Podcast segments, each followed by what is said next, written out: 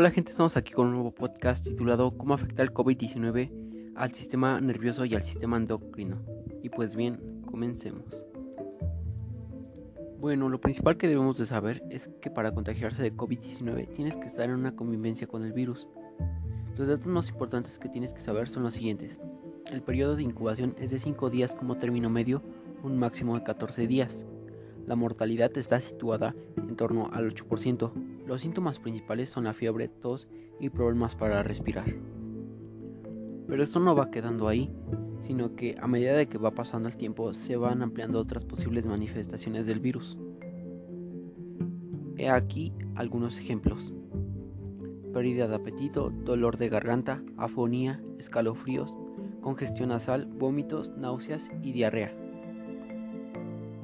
No obstante, esta situación ha cambiado, puesto que hoy día se han planteado otras manifestaciones que pueden producirse a nivel neurológico. ¿Cuáles son? Te preguntarás, puesto que aquí te lo respondemos. En concreto, algunas de las zonas del cuerpo donde el coronavirus puede causar lesiones son en pulmones, piel, aparato digestivo, sistema vascular y sistema nervioso. Y dirás, ¿cómo afecta el COVID-19 al sistema nervioso?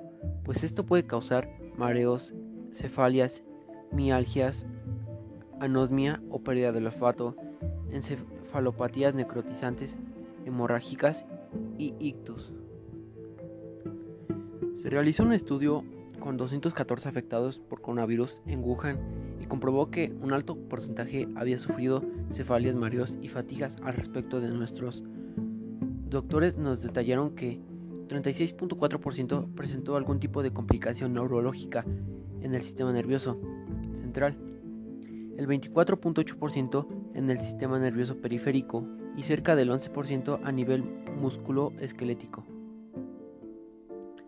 Hasta el momento, la imposibilidad de utilizar el aislamiento selectivo con las personas y grupos contagiados ha llevado a la aplicación de medidas de distanciamiento social que están imponiendo un costo económico y social excesivamente desproporcionado en todo el mundo.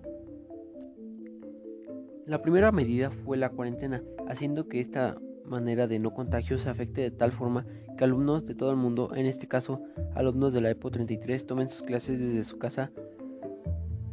Eso es algo confirmado, mientras que la cifra de desempleo se puede llegar a tomar a partir de informes organizados por frecuencias de desarrollo. Los datos recabados mediante las gráficas dan a entender que la tasa mexicana de desempleo cerró en 4.4% en el primer trimestre de 2021, un aumento de un punto en frente a la de 3.4 el lapso de 2020. Y esto es el final del podcast. Si te gustó, comparte con tus amigos. Soy Silver Castillo y nos vemos. Adiós.